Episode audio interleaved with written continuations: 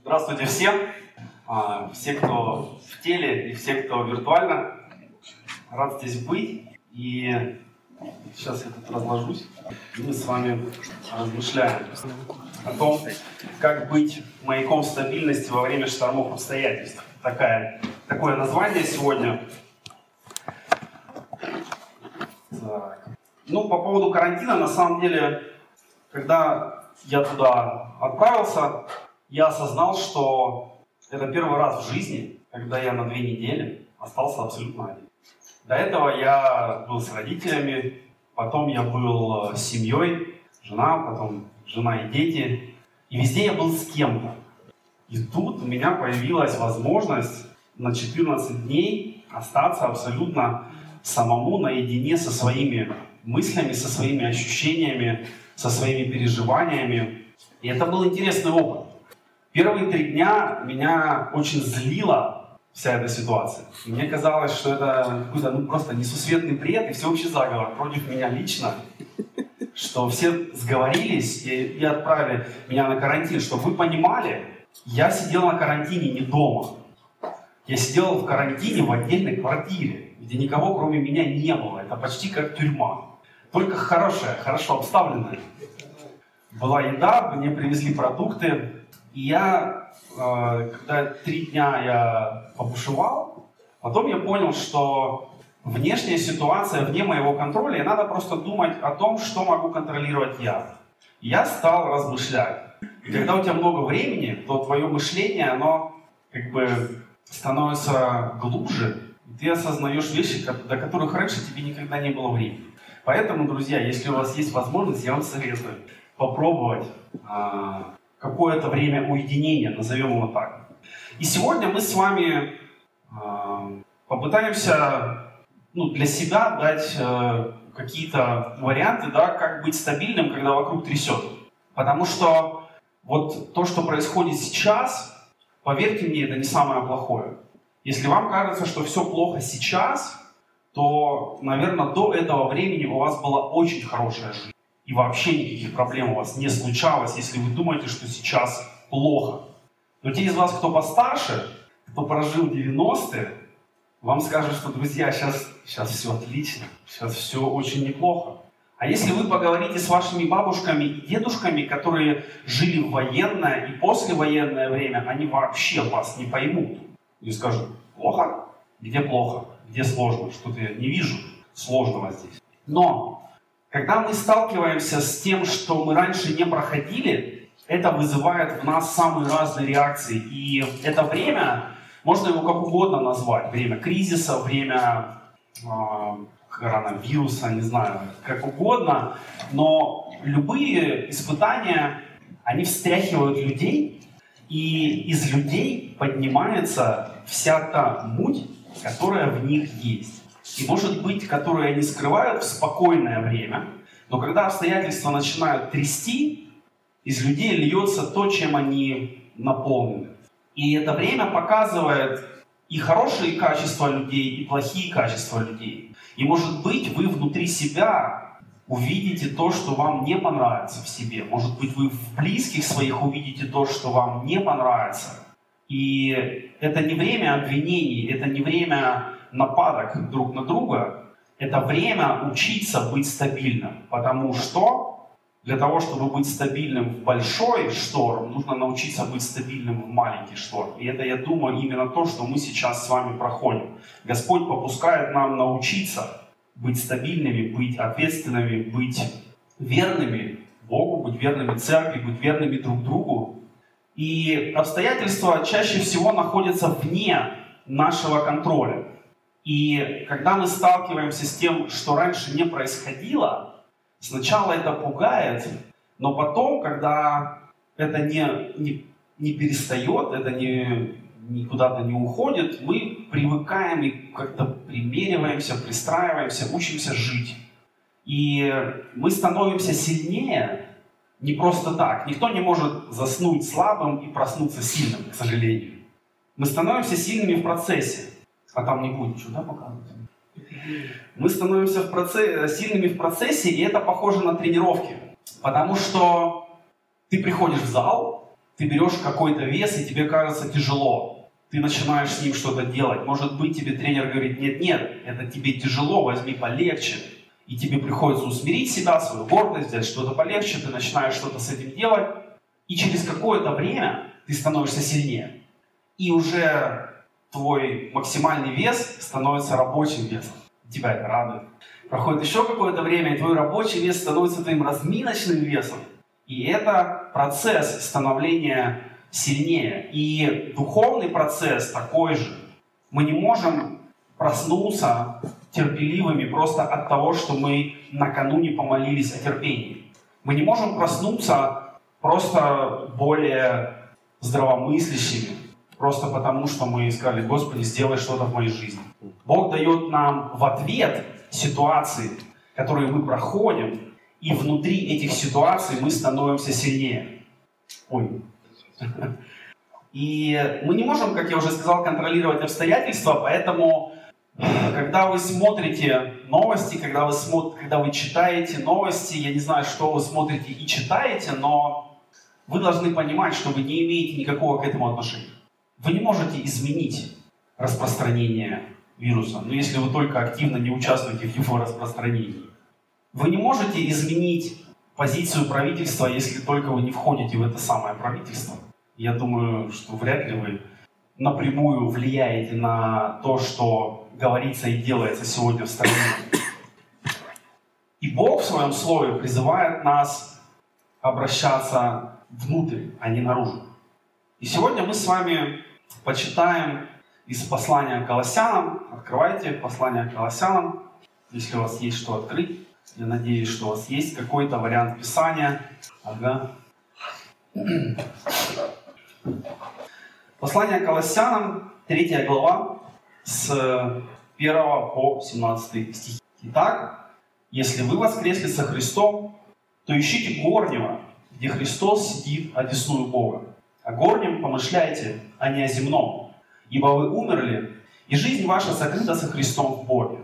Когда же явится Христос, жизнь ваша, тогда и вы явитесь с Ним во славе. Итак, умертвите земные члены ваши, блуд, нечистоту, страсть, злую похоть и любостяжание, которое есть идолослужение, за которые гнев Божий грядет на сынов противления, в которых и вы некогда обращались, когда жили между ними. А теперь отложите все. Гнев, ярость, злобу, злоречие, сквернословие уст ваших, и не говорите лжи друг другу, совлекшись ветхого человека с делами его, и облегшись в нового, который обновляется в познании по образу создавшего его, где нет ни Эллина, ни Иудея, ни обрезания, ни необрезания, варвара, скифа, раба, свободного, но все и во всем Христос. Итак, облекитесь, как избранные Божии, святые и возлюбленные в милосердие, благость, смиренномудрие, кротость, долготерпение, снисходя друг к другу и прощая взаимно, если кто на кого имеет жалобу, как и Христос простил вас, так и вы. Более же всего облекитесь в любовь, которая есть совокупность совершенства. И да владычествует в сердцах ваших мир Божий, которому вы призваны в одном теле, и будьте дружелюбны. Слово Христово да вселяется в вас обильно. Научайте и вразумляйте друг друга псалмами, словословиями и духовными песнями, во благодати воспевая в сердцах ваших Господу. И все, что вы делаете словом или делом, все делайте во имя Господа Иисуса Христа, благодаря через Него Бога и Отца. Во время написания этого послания у Павла и у церкви было гораздо больше проблем и сложностей, чем мы испытываем сегодня. У них было гораздо больше неопределенности, и у них было много вопросов, на которые далеко не всегда у них были ответы. У них было больше переменных, которые они не могли контролировать. И Павел, обращаясь к церкви, дает им очень точные и понятные рекомендации, да, как сегодня нам ВОЗ дает рекомендации, они несложные, они понятные и исполнимые. Точно так же Павел э, в этом отрывке он не, не вдается ни в какие мудрствования, философствования или богословские долгие объяснения. Он очень четок, понятен и краток. И мне в это, вот в Павле нравится, это его такая активная позиция. И одна из характеристик Павла, он никогда не ноет. Он никогда не ноет, и он не, не поощряет никакого нытья в других. И во всех его посланиях, во всех его обращениях мы видим активную позицию, да, как будто он говорит, друзья, а, не надо ныть, надо быть верным, надо быть активным, потому что еще ничего полезного, ничего хорошего, ничего доброго не было создано с помощью нытья, жалоб и какого-то упаднического настроения. Поэтому я думаю, для нас это тоже актуально. И если вам приходится слышать вокруг какие-то жалобы, нытье и раздражение, э, уйдите оттуда. Смените обстановку, смените окружение, переключите канал. И, конечно же, сами не будьте разносчиком этого вируса нытья, который может быть более опасен, чем даже какие-то биологические формы. И далее Павел начинает с, интересного слова эту главу, и, конечно, мы понимаем, что э, он, когда писал это послание, он ничего не разделял на главы, он говорит а, «если». Да? Итак, если. Если вы воскресли со Христом. Это «если», оно очень опасное слово. Это очень опасный заход. Если в разговоре в семье вам начинают говорить это слово, вы, вы наверное, напрягаетесь, да, если. Может быть, вы сами его говорите, и дальше вы обозначаете какие-то меры, которые последуют, если что-то произойдет, или если чего-то не произойдет. И вот Павел говорит, если вы воскресли со Христом, и как на это, как на это ответить? Если скажешь «да», все, что будет дальше, оно относится к тебе лично. Потому что ты воскрес со Христом, получай.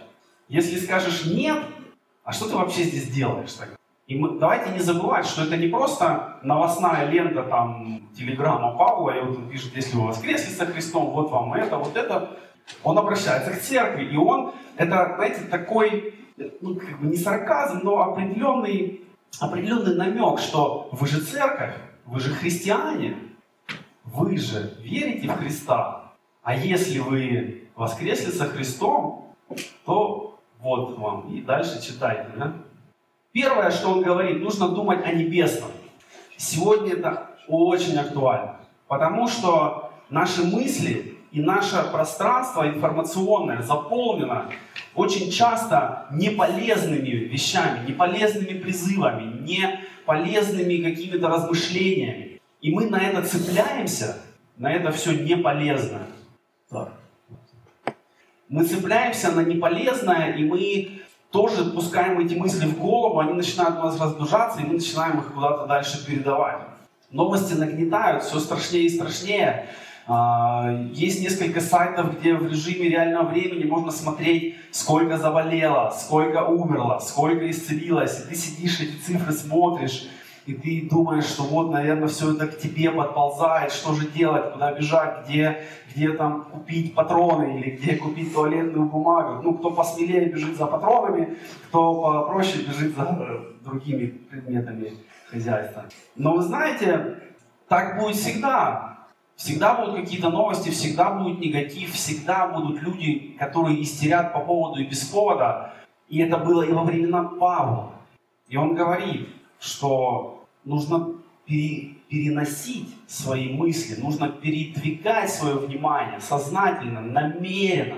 Новости тебя тянут в одну сторону, тебе надо намеренно свою голову, свои мысли, свои поступки передвигать в сторону небесного. И он говорит интересные дальше слова. О горнем помышляйте, а не о земном, ибо вы умерли. Да? Как в известном сериале то, что мертво, умереть не может. Если ты умер для греха, что ты все еще думаешь о нем? Если ты мертв, если ты со Христом умер, то почему тебя все еще это цепляет? Почему ты все еще уделяешь столько внимания тому, что тебе не полезно? И я не знаю, что в этот момент происходило в церкви, когда люди читали, куда они там друг от друга прятали глаза, но это очень серьезное обличение для нас, когда мы больше времени проводим а, в каких-то неполезных новостях, чем в полезном Слове Божьем, в полезном назидании, когда мы просто постоянно живем в режиме потребителя, вместо того, чтобы жить в режиме создателя. Вы думали когда-нибудь о том, что образ и подобие Божие в вас заключается в том, что вы можете творить, создавать?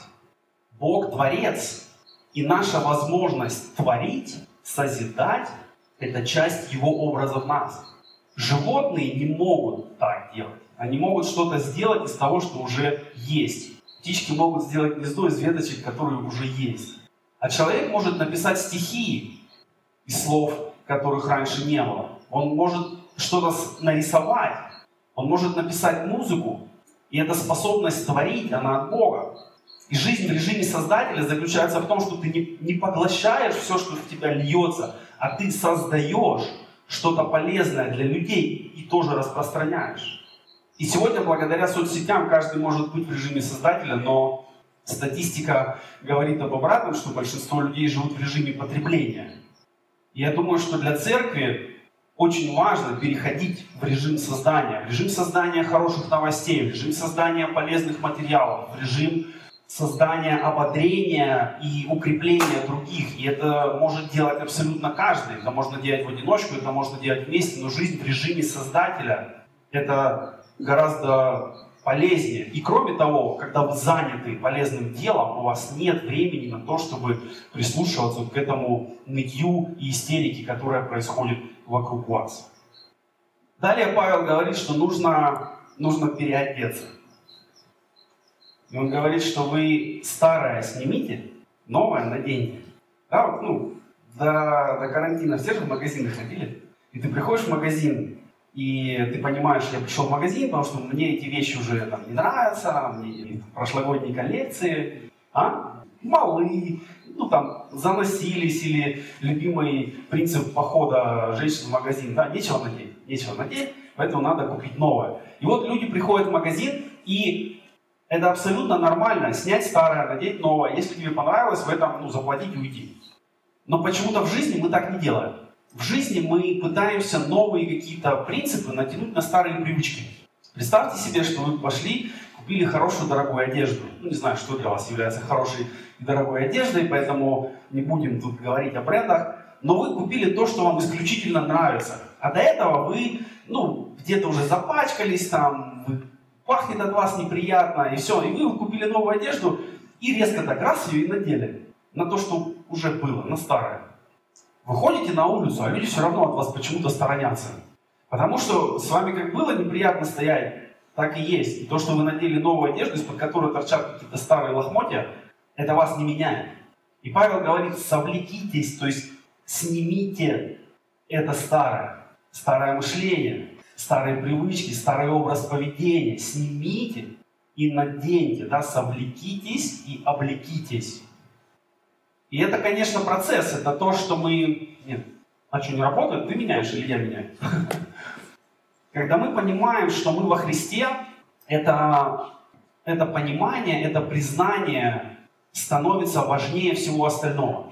Сегодня мы видим, как в разных местах люди пытаются, я бы так сказал, переманить Бога на свою сторону. Может быть, вы видели смешные картинки, типа мы русские, с нами Бог, и Бог сидит, и написано, я Бог, со мной русские, как хорошо. И люди пытаются переманить Бога на свою сторону. Зачем? Потому что если мы правильные, с нами Бог, то кто-то там неправильный, с ними Бога нет. И это тоже история старая. Потому что израильский народ, постоянно этим вот перед э, другими народами размахивал. Мы избранный народ, нам даны обетования, мы лучше, чем вы. У нас есть там э, храм, и у нас есть скиния, и у нас есть пророки, и у нас есть закон. Это все наше. А если вы хотите к нам, ну мы подумаем. И Павел говорит, нет, нет во Христе ни иудея, ни эллина, ни раба, ни свободного, ни необрезания, ни необрезания, но все и во всем Христос. Это значит, что то, что мы во Христе, вот эта идентификация важнее чем кто ты по национальности, кто ты по проживанию, кто ты по статусу, кто ты по образованию и всего остального. И сегодня не все готовы отпустить свои остальные идентификации для того, чтобы прикрепиться к Христу. Но другого варианта нет. И когда мы встречаемся друг с другом, мы прежде всего братья и сестры во Христе, независимо от нашего статуса, дохода, связей, кого мы знаем, кто нас знает. Если мы во Христе, если мы хотим, а, чтобы это было основанием нашей жизни, то это основание надо постоянно укреплять. И это делается с помощью ежедневного погружения в Слово, с помощью ежедневной молитвы, общения, а, поклонения. И Павел говорит, что вы не родились такими хорошими. Он говорит, что вы умерли во Христе, вы стали новыми, но нужно помнить, какими вы были. Да? 7 стих, 6-7 стих, за которых за который гнев Божий придет на сынов противления, в которых и вы некогда обращались. Когда нам хочется быть слишком хорошими и указывать другим на то, какие они не очень хорошие, нужно помнить, что мы не лучше. Бог выбрал нас не потому, что мы лучше кого-то. Он сделал это потому, что Он хочет нашего спасения и спасения других людей Он хочет точно так же, как Он хочет нашего спасения. И когда мы помним о том, откуда мы вышли, то это служит некой, некой прививкой от возврата. Но если люди слишком быстро забывают, что им было прощено, как они были изменены, откуда они пришли, кем они стали во Христе. Если люди забывают это, то можно вернуться обратно. И Павел говорит, что что нужно, чтобы не произошло возврата, чтобы не, не произошло отката. Нужно постоянно обновляться. Да? Господь придумал накатывать обновления задолго до того, как появились первые операционные системы. Он говорит, обновляйтесь. Не обновитесь, а обнов... продолжайте обновляться. То есть ты сегодня обновился отлично, завтра и послезавтра и потом. И это замечательная новость, потому что это значит, что никто не должен останавливаться у нас у всех есть куда расти. Ты в Боге два месяца, отлично тебе есть куда расти. Ты в Боге 20 лет, отлично тебе есть куда расти. Нам всем есть куда расти и развиваться, и это самая хорошая прививка от возможности вернуться в старое. Поэтому мы видим, как он говорит с 12 стиха, «Итак, облекитесь, как избранные Божии, святые и возлюбленные». И дальше идет такой список разных качеств. И вы знаете, что мне это напомнило в свете последних обстоятельств? Когда врач заходит в операционную, у него есть очень, очень строгий протокол, очень строгая последовательность того, что и когда и как он делает. На каком этапе он должен помыть руки, на каком этапе он должен надеть специальные перчатки, на каком этапе на него наденут специальный халат и так далее. И вот этот перечень, который дает Павел, он похож на то, как ты себя облачаешь во все эти качества, чтобы зараза греха в тебя не попала. Облекитесь, как избранные Божии святые и возлюбленные в милосердие, благость, смиренномудрие, кротость, долготерпение. Да, если мы представим, что мы это все на себя надеваем, то, конечно, мы защищены. Потому что в этом, в этих качествах нет ничего нашего они от Бога приходят. Наше в этом только старание. И в старом русском переводе Библии есть хорошая, хороший глагол «стяжать». Да? «Стяжать добродетели». И это слово «стяжать», оно ну, может быть переведено как «получить в процессе исполнения». То есть ты не можешь просто как получить долготерпение. Ты можешь стать долготерпеливым в процессе долготерпения. Ты становишься более смиренным в процессе терпения и смирения. И вот этот процесс изменения и есть христианская жизнь, и есть наш путь с Богом. Вот это все, что мы делаем, это, ну как, я бы сказал, это веселое, веселое дополнение к нашим ежедневным отношениям с Богом. Это возможность вместе собраться, вместе порадоваться, э, укрепить друг друга, ободрить. А, наставить, да, дать какие-то полезные навыки, знания. Зачем? чтобы на неделе продолжать развиваться, продолжать применять то, что Бог в нас вкладывает, применять в служении, в благовестии, чтобы, укрепившись здесь, мы пошли туда, где люди не знают Божьей благодати, где люди живут совсем по другим принципам, чем мы в церкви. И чтобы, когда мы будем там, мы не были сломаны принципами мира, но мы принесли туда свет Духа Святого. А если мы не можем, то получается, что когда Бог рассчитывает на нас, если можно так сказать, когда Он, отправляя нас в то место, где мы работаем или учимся, или общаемся, Он хочет, чтобы через нас был виден Его свет, а мы не можем этого сделать, потому что мы не готовы. А мы не готовы почему? Потому что мы не вложили время в подготовку. Невозможно стать готовым за одну ночь. Невозможно укрепить иммунитет за одну ночь. Но если ты регулярно его укреплял, добавлял, становился сильнее, то в момент испытания ты устоишь. Ты выдержишь, потому что все то, что ты вложил когда-то в момент испытания начинает работать на тебя. И в притчах есть отличная, э, или в честно говоря, не помню, отличный стих, если ты в день бедствия оказался слаб, видна сила твоя. Это псалма. То есть на самом деле хорошие времена – это время подготовки к сложным временам. А, по первому образованию я историк, и вы знаете, история это очень занимательная наука, потому что ты можешь посмотреть на, на большое количество лет назад. И ты можешь увидеть, как огромные империи, некогда завоевывавшие, державшие, ну, не знаю, в ужасе и в подчинении огромные территории, как они рушились, не потому, что находился кто-то хитрее, сильнее и более подготовленный, но они разрушались потому, что они становились слабыми, нежными и невнимательными, и они слишком надеялись на свое богатство. Это происходило с Римской империей, это происходило со многими другими империями. Они пали, потому что в какой-то момент перестали укрепляться, перестали становиться сильнее.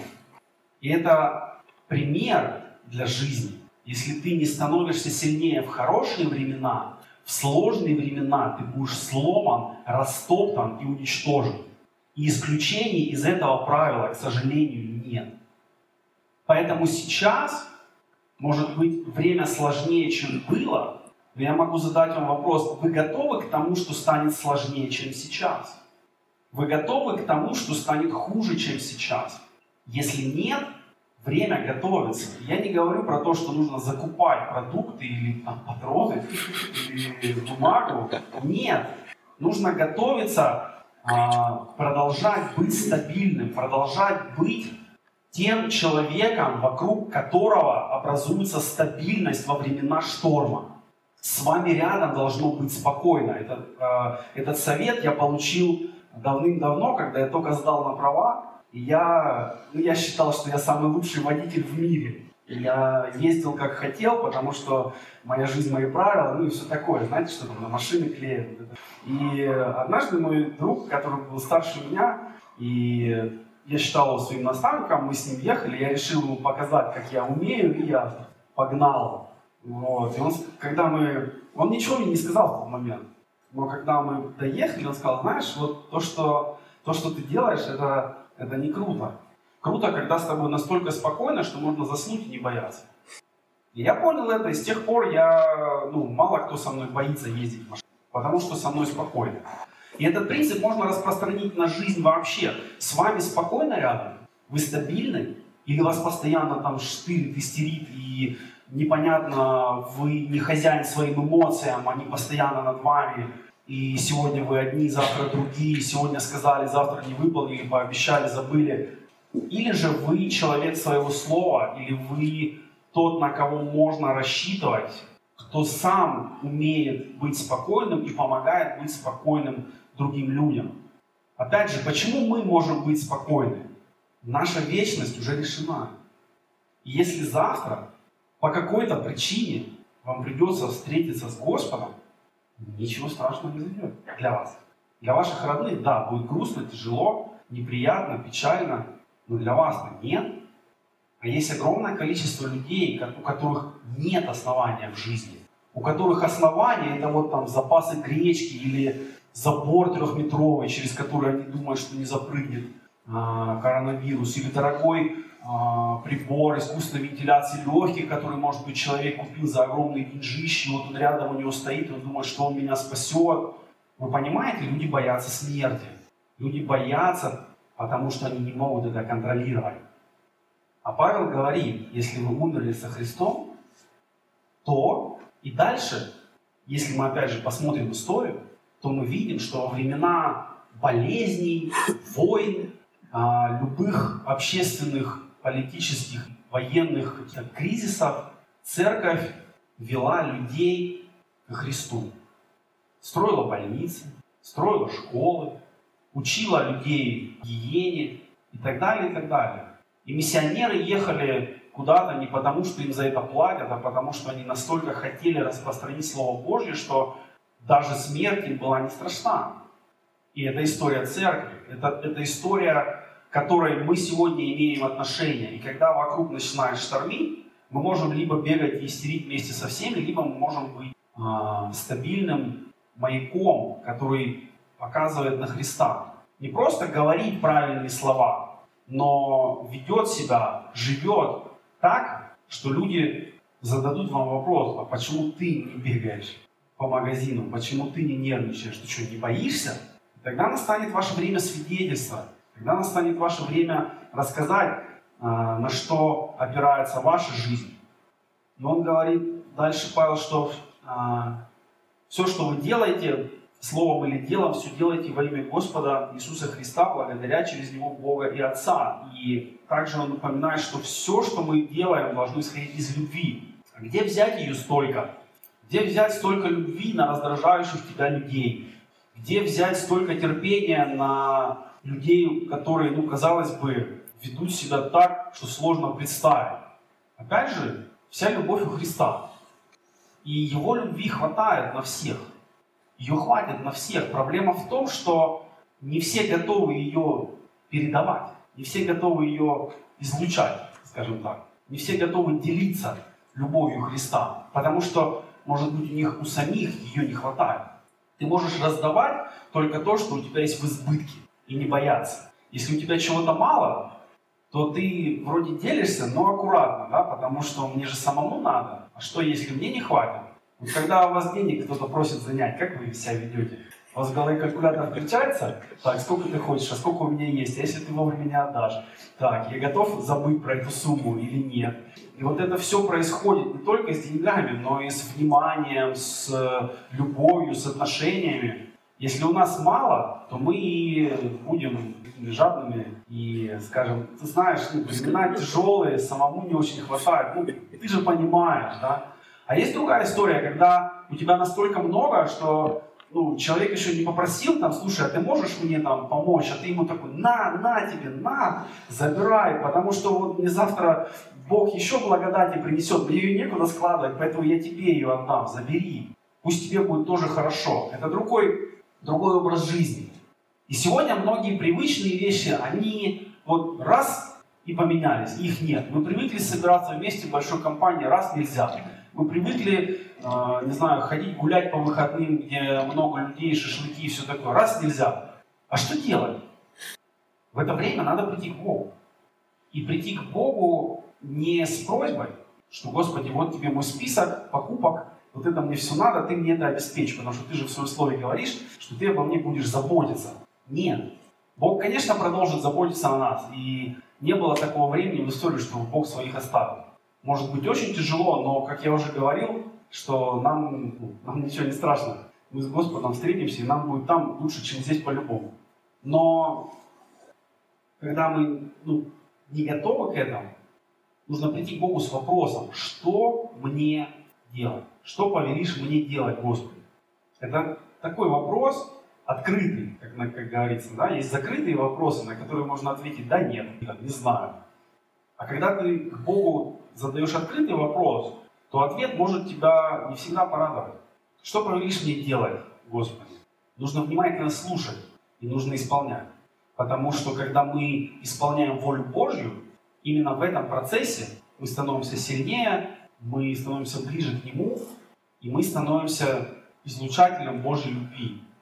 И это единственный способ перебороть, передавить, не знаю, победить какую-то вот истерическую обстановку, которая а, создается и, и не специально, и в том числе и специально. Поэтому сегодня, если вы понимаете, что у вас есть недостаток каких-то вот качеств, о которых Павел говорит, может быть, вы не ощущаете внутри себя вот прямо стабильности и безопасности. Может быть, вы знаете волю Божью для вас, но не хотите ее исполнять. Вот об этом надо с Богом разговаривать. Об этом надо друг с другом разговаривать. Об этом надо делиться, не знаю, если у вас есть домашние группы или вы просто с кем-то а, общаетесь, об этом надо делиться и обсуждать, что Бог вам открывает, к чему Он вас призывает, чего вы боитесь исполнить, или наоборот, что вы попробовали и у вас получилось. Сегодня время лозунгов и позитивного исповедания, оно ушло. И я думаю, будет большой кризис у людей, которые воспринимают Бога как только того, от которого все приходит исключительно в розовом цвете и в красивой упаковке. Потому что, как мы видим сейчас, Бог допускает смерть, Бог допускает болезнь.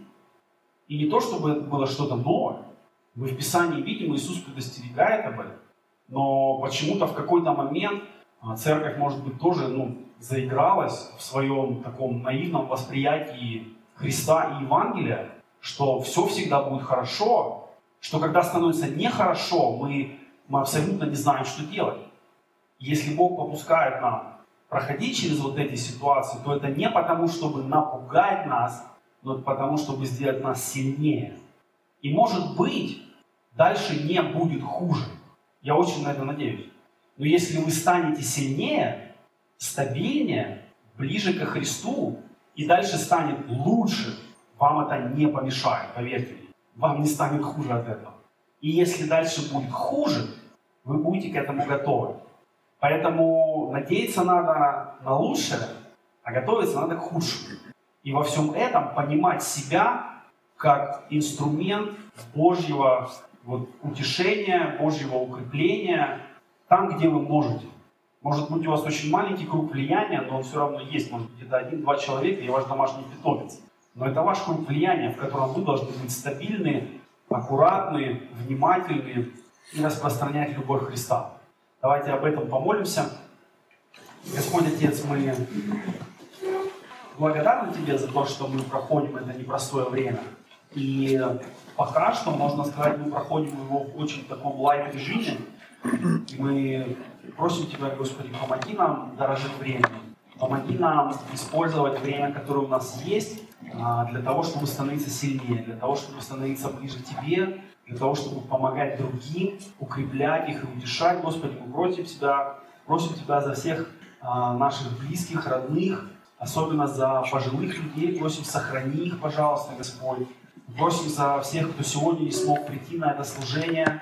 Просим, благослови их и наполни их сердце своим духом, чтобы никакое физическое расстояние а, не могло помешать им радоваться в Тебе и прославлять Тебя, и вникать в Слово Твое.